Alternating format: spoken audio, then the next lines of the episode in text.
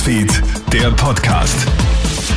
Mit mir, Matthias Klammer. Ich wünsche dir einen schönen Samstagabend. Die entsprechende Endrunde der französischen Präsidentschaftswahl hat offiziell begonnen.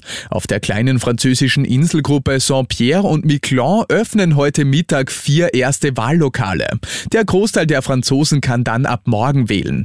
In der Stichwahl fällt die Entscheidung, ob der liberale Staatschef Emmanuel Macron eine zweite Amtszeit erhält oder seine rechte Konkurrentin Marine Le Pen in den Élysée-Palast einzieht.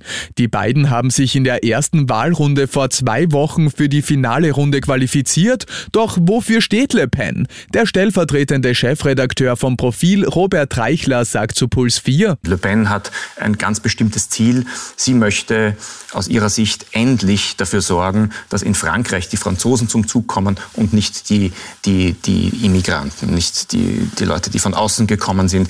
Und die will sie gezielt auch benachteiligen. Sie will die Franzosen bevorzugen und die anderen benachteiligen. Das widerspricht dem EU-Recht, das widerspricht widerspricht auch dem französischen Recht. Das widerspricht auch eigentlich der Idee der französischen Republik, die entstanden ist aus der französischen Revolution. Auf ÖVP-Landeshauptmann Markus Wallner wartet eine schwere Woche.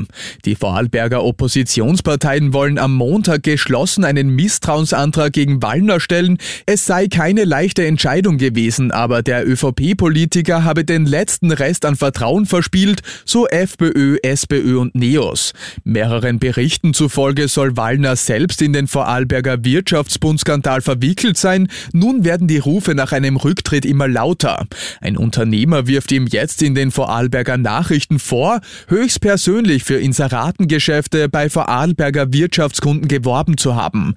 Birgit Entner-Gerold, Journalistin bei den Vorarlberger Nachrichten, sagt zu Puls 4. Er sagt, dass äh, Markus Wallner bei ihm zweimal um Inserate geworben habe. Es ging dabei immer um Serien, offenbar, äh, die in der Vorarlberger Wirtschaft dann erscheinen sollen. Und dabei ging es dann doch um hohe Summen zwischen 10.000 20.000 und 30.000 Euro.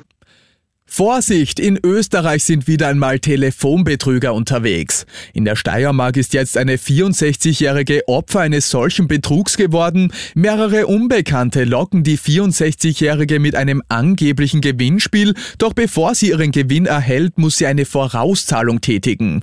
Leo Josephus von der Polizei Steiermark. Also das Geld wurde zu einem geringen Teil selbst finanziert von der Frau, zum Teil von Familienmitgliedern und Bekannten, aber größtenteils eben das Geld wurde eben aus ausgeliehen.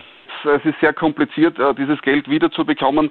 Da eben ist die Prävention sehr im Vordergrund. Das heißt, wie schützt man sich vor einer Tat? Und da gibt es schon ein paar Verhaltenstipps. Die Polizei bittet dich jetzt bei verdächtigen Anrufen einfach aufzulegen und keine Daten herauszugeben. Im Anschluss erstatte Anzeige.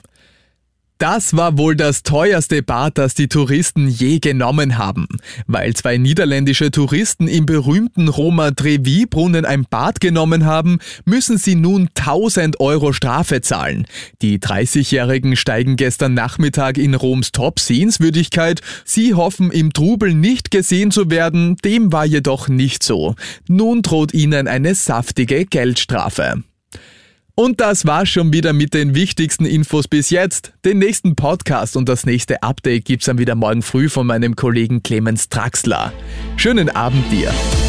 Krone Hits, Newsfeed, der Podcast.